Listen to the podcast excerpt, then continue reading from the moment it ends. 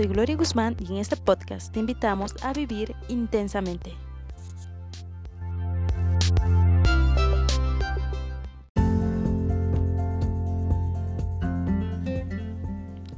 El saber distinguir nuestras fortalezas como nación nos va a permitir avanzar y el saber identificar nuestras debilidades pues nos va a permitir mejorar. Y es de eso lo que vamos a hablar el día de hoy en este podcast. Vamos a ver las fallas culturales que hemos adquirido a lo largo del tiempo desde la conquista hasta nuestros días.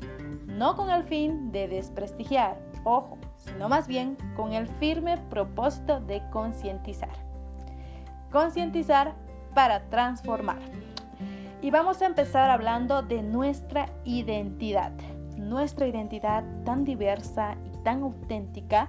Esta identidad se va desarrollando cada día. Nos vamos adaptando a las nuevas tendencias, a los nuevos desafíos. Y la sociedad cultural va influyendo en lo que queremos, en lo que aceptamos, en lo que consideramos feo, en lo que consideramos bonito, en lo correcto, en lo incorrecto. Sin embargo, vamos arrastrando ciertas fallas culturales.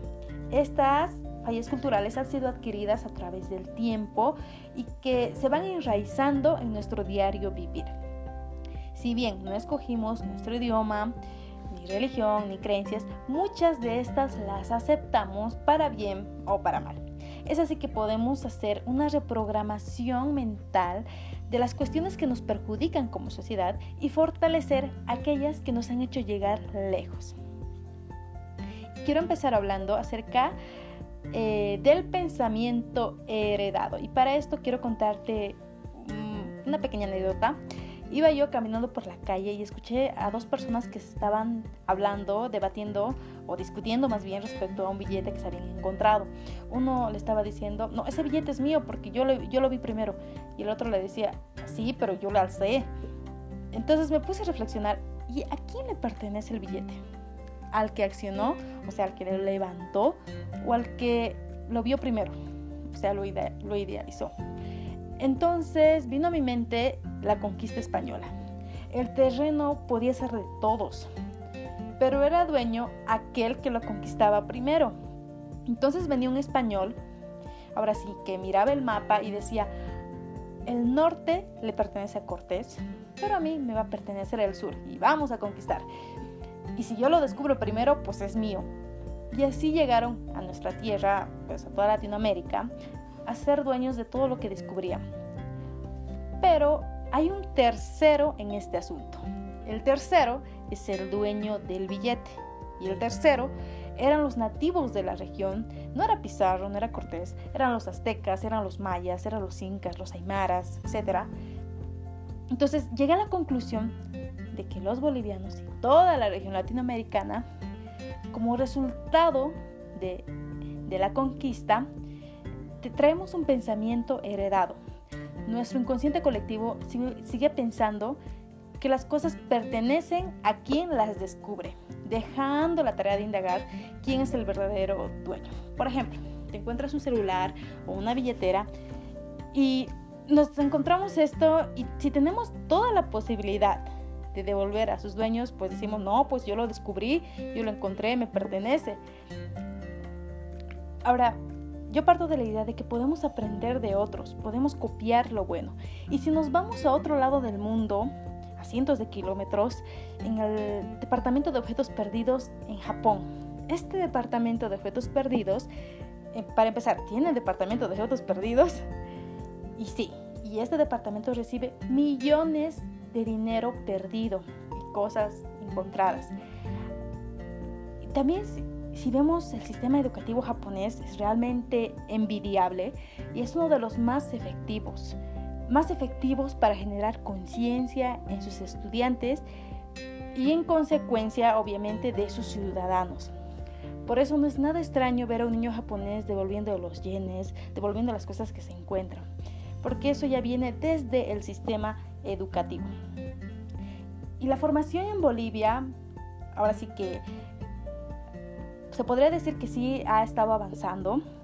De forma sí, pero de fondo, de esencia, creo que nos estamos quedando un poco atrás o nos estamos quedando estancados porque debemos promover los valores de empatía y honestidad en los estudiantes. Eso si queremos generar cambios positivos en nuestra cultura. Se debe trabajar no solo en la educación instructiva, que quiere decir aprender matemáticas, física, química, etc., sino también en la formativa, que ahí está la diferencia, que es lo que promueve mucho el sistema japonés, eh, que incluye valores dentro de, de la formación de los estudiantes. ¿Por qué es necesario esto? Porque así vamos a tener bolivianos no solamente de forma capacitados, sino también de fondo, conscientes y con muchos valores. Eso es una falla cultural. Otra falla cultural que somos milagreros. Con la conquista también vino la religión y se, y se hizo un sincretismo religioso y este sincretismo religioso es algo tan místico, tan extraordinario y auténtico en nuestra región. Sin duda, la expresión cultural que nosotros tenemos no solamente nos llama la atención a nacionales, sino también a extranjeros. No obstante, nos hemos vuelto milagreros.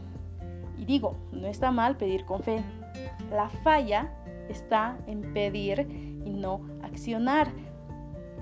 Dicen que la suerte ocurre cuando la preparación y la oportunidad se encuentran.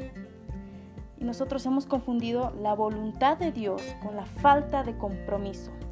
Y si es que no conseguimos algo, decimos, ah, pues que Dios no lo quiso. O cuando alguien se muere, pues fue la voluntad de Dios. No estoy diciendo que no, no estoy diciendo que no está bien confiar en Dios. Está bien incluir a Dios en nuestros planes. Lo que no está bien es echarle la culpa de nuestros infortunios. ¿Por qué? Porque solo va a dar lugar a la excusa, a la mediocridad y no nos hacemos cargo de nuestra vida. Enseñamos a pedir y si no se nos da, pues no, no fue voluntad de Dios. Cuando en realidad no producimos, no, no sembramos el resultado. Y este inconsciente hace que confundamos nuestra imprudencia con voluntad de Dios. Y si una persona muere, imagínate que una persona está yendo a alta velocidad por la carretera y está con, con copas, está borracho y, y se choca. Y decimos, pues fue la voluntad de Dios, cuando en realidad no fue la voluntad de Dios, fue imprudencia. Sabemos que la voluntad de Dios es agradable y perfecta, pero no debe ser confundida con responsabilidades humanas. Y tal vez a muchos nos ha pasado que cuando antes de entrar a un examen decimos, ay Dios, por favor, por favor, ayúdame, ayúdame, y no estudiaste nada. Y dije, bueno, no probé, pues porque Dios no quiso. Como volvemos a decir, no debemos confundir la voluntad de Dios con responsabilidades humanas.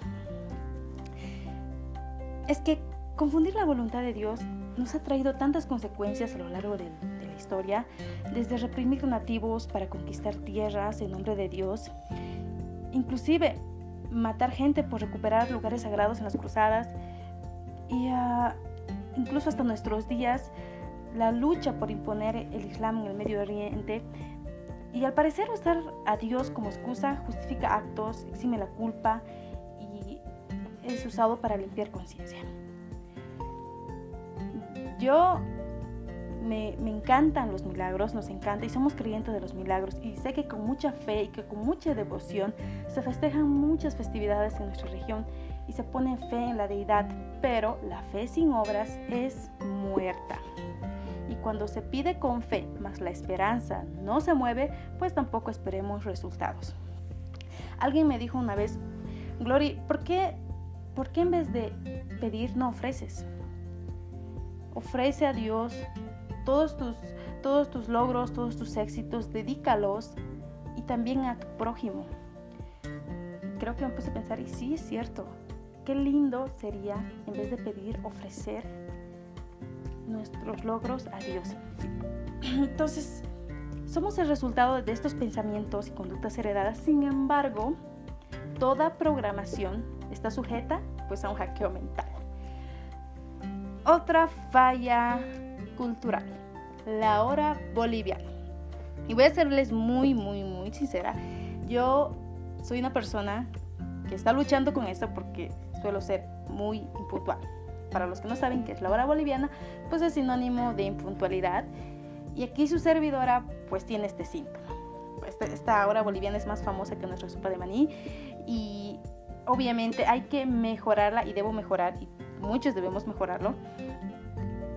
Cuando invitemos a alguien a, a nuestra casa, raro es el boliviano que llega ahora. Y si llega ahora, pues lo consideramos inadecuado porque no estábamos listos, no estábamos preparados, la, la, cena no estaba servida todavía. Y también me ha pasado que en varias ocasiones cuando veo un programa, un evento que dice hora de inicio 15 horas y automáticamente en mi mente planeo y digo, oh, 15 horas, voy a llegar a las 16 horas. Porque para ser realistas, nadie va a estar a las 3. Digo, ¿no? Digo en mis adentros. Y al parecer que mis compatriotas bolivianos me siguen en el rollo y razonan del mismo modo. Pero como dijo Gandhi, sé el cambio que quieres ver en el mundo y me encanta esta frase porque nos llama a la acción, nos llama a mejorar y la voy a nacionalizar. Ahora, la voy a, ahora sí la voy a nacionalizar esta frase y voy a decir, sé el puntual que quieres ver en Bolivia. Porque el cambio empieza y se produce en nosotros. ¿Cómo? Pues llegando a la hora indicada y empezando a la hora anunciada. Y alguien me dijo, oye Gloria, es que no, es que no eres impuntual, eres desinteresada. Y uy, sí que dolió. Pero ¿será que somos desinteresados? Bueno, no importa en realidad la causa de, de, nuestra, de nuestra impuntualidad, sea por desinterés, imprevisto, rebeldía, inconformidad, incomodidad, debemos cambiar este hábito si queremos mejorar. Otra falla cultural. Complejo y desconfianza. Bueno, yo soy muy curiosa, me encanta escuchar. Eh, no, no porque, porque soy curiosa, bueno, sí soy curiosa, pero también suelo aprender de lo que escucho. Y eh, estaba escuchando en el mercado a dos caseritas hablando. Una le decía, oye, qué suertuda es la María, se casó con un gringo. Seguramente tú también lo has expresado o lo has escuchado los bolivianos solemos ser gringo lovers. Nos encanta y se considera un gran triunfo conquistar corazones internacionales. Como que parece que de repente subes de nivel. Incluso entre los hombres he escuchado, ah, mi novia es una brasilera, ¡ay, qué bien! ¡Qué, qué súper, bro! Y, y todo eso. Sé que parece algo chistoso, pero detrás de eso hay un trasfondo, hay un complejo de desconfianza y yo me pregunto, ¿en qué momento de nuestra vida perdimos la confianza en nosotros mismos? Porque cuando tenemos confianza podemos ser mejores.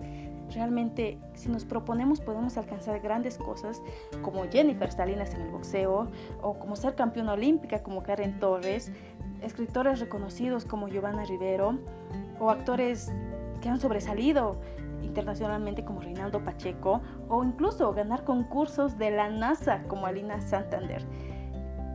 En realidad hay muchos casos de éxitos que no acabaríamos o nos tomaría mucho tiempo este podcast, pero realmente los casos son, son muchos y tienen algo en común estas personas, que empezaron creyendo en las capacidades que tienen, en las capacidades y dones que Dios les dio y se empoderaron de ellas porque cuando trabajamos en la confianza podemos generar cambios y crear empresas tan buenas y tan reconocidas a nivel internacional como Quantum, que sus autos eléctricos no emiten CO2, o la empresa Mammoth que fabrica pisos a base de llantas recicladas.